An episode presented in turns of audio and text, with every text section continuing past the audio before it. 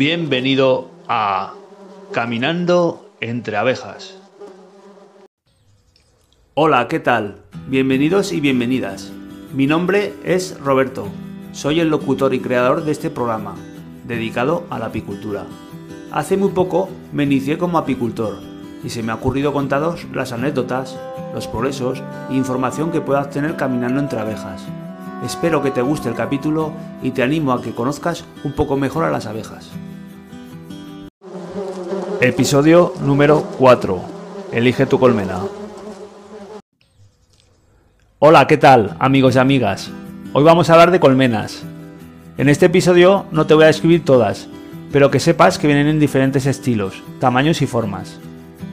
Los diferentes tipos de colmenas se pueden catalogar por su estructura interna, suelen ser fijistas o movilistas, y en función al crecimiento de población, son de desarrollo vertical o horizontal. Las colmenas más utilizadas en estos tiempos en España son la colmena Lastron de método vertical, la colmena Dadan de método también vertical y la colmena Alliance de método horizontal. Las dudas que surgen para aquellos que quieren empezar en el mundo de la apicultura es tomar una decisión para elegir la mejor colmena. Que sepas que no existe el mejor modelo de colmena, Tienes que tomar un criterio para poder tomar una decisión y elegir tu colmena.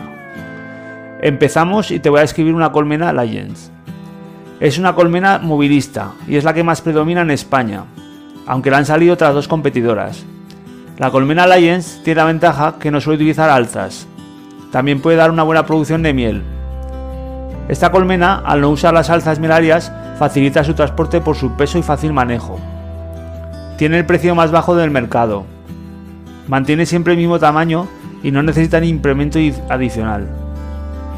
Han sacado un nuevo diseño en el que podemos dotarlas de medias alzas, lo que es un gran avance hacia el manejo vertical, aunque su verdadero manejo es el de desarrollo horizontal. Los inconvenientes de la colmena Lion es que tiene un solo compartimento, el cual se utiliza para la cría y para almacenar la miel. Con ella no se puede practicar la apicultura ecológica, tiene menos población que otras colmenas. Es fría en invierno y caliente en verano. Los tratamientos sanitarios se hacen sin las garantías necesarias a la hora de hacerlos. No permite controlar la enjambrazón. Es incómoda a la hora de extraer la miel. Hace falta tener un buen número de colmenas vacías para poder trasladar los cuadros al obrador. En las grandes apiculturas es la más barata. Para una sola fracción te puede salir muy rentable. Recuerda, son de crecimiento horizontal, por lo que están limitadas tanto en manejo. Por supuesto son ideales para realizar transhumancia. Ahora pasamos a la descripción de la colmena Lastron. Esta colmena se utiliza bastante en el norte de España y en Europa. La colmena Lastron es movilista y tiene ciertas ventajas. Tiene un crecimiento de desarrollo en vertical, te permite utilizar hasta dos alzas y también puede realizar con ella transhumancia.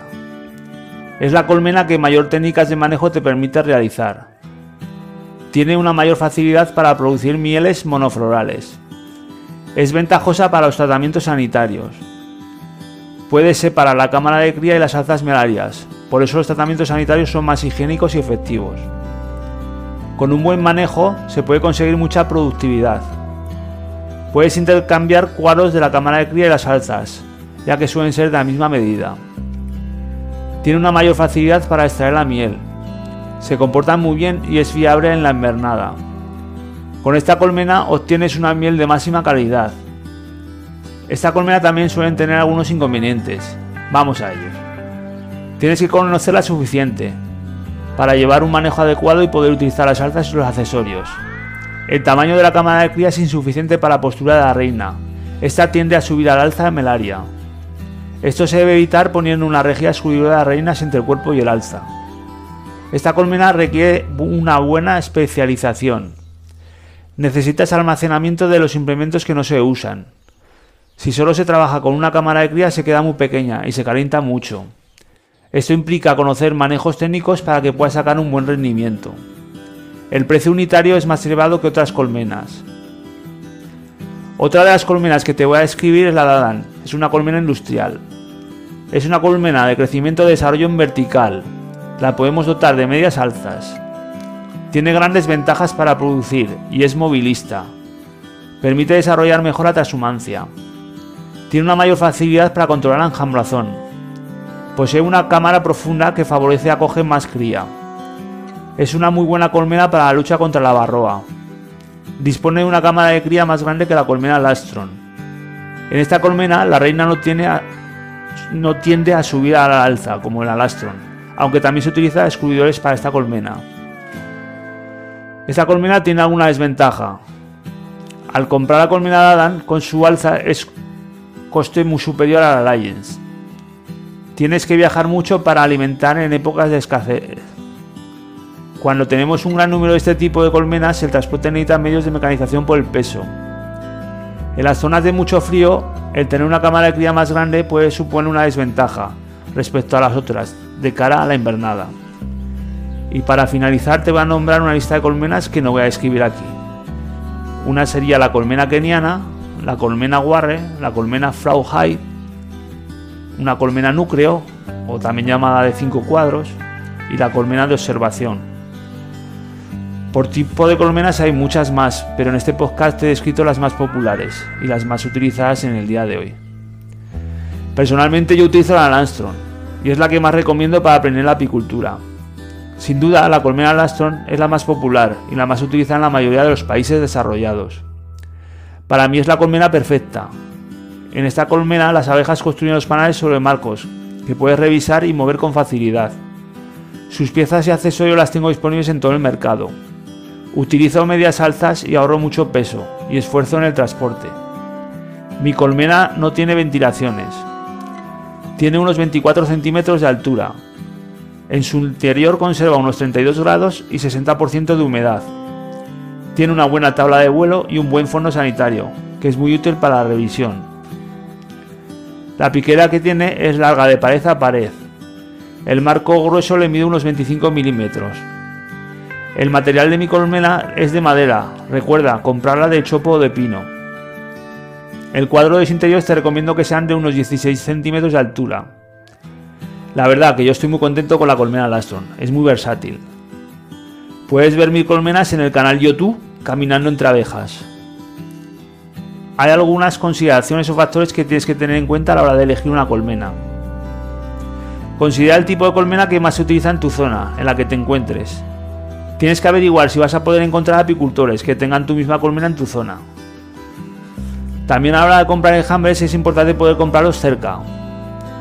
Considera el tiempo que dispones para poder atenderlas. Ten en cuenta la ayuda para el transporte y los recursos económicos con los que cuentas a la hora de realizar la inversión en tus colmenas. Considera si la colmena la vas a tener como hobby o la quieres con la intención de tener una fuente de ingresos extras. Debes considerar si tienes unas perspectivas en un futuro para dedicarte profesionalmente a la apicultura. También si tienes intención de hacer apicultura ecológica y transhumancia. Todos estos factores van a influir en tu elección. Conclusiones para elegir una buena colmena. Tiene que ser confortable para tu ganado. Tiene que respetar el paso de tus abejas. Que sea versátil y segura. Una, una colmena de manejo económico y transportable.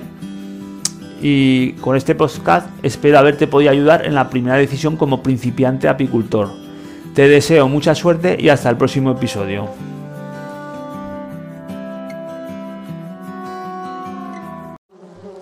Si quieres saber un poco más sobre mí, sígueme en la página de Facebook, titulada El abejar de Quinto. Allí os muestro mis progresos de un aprendiz apicultor. Un saludo y gracias mis queridos oyentes.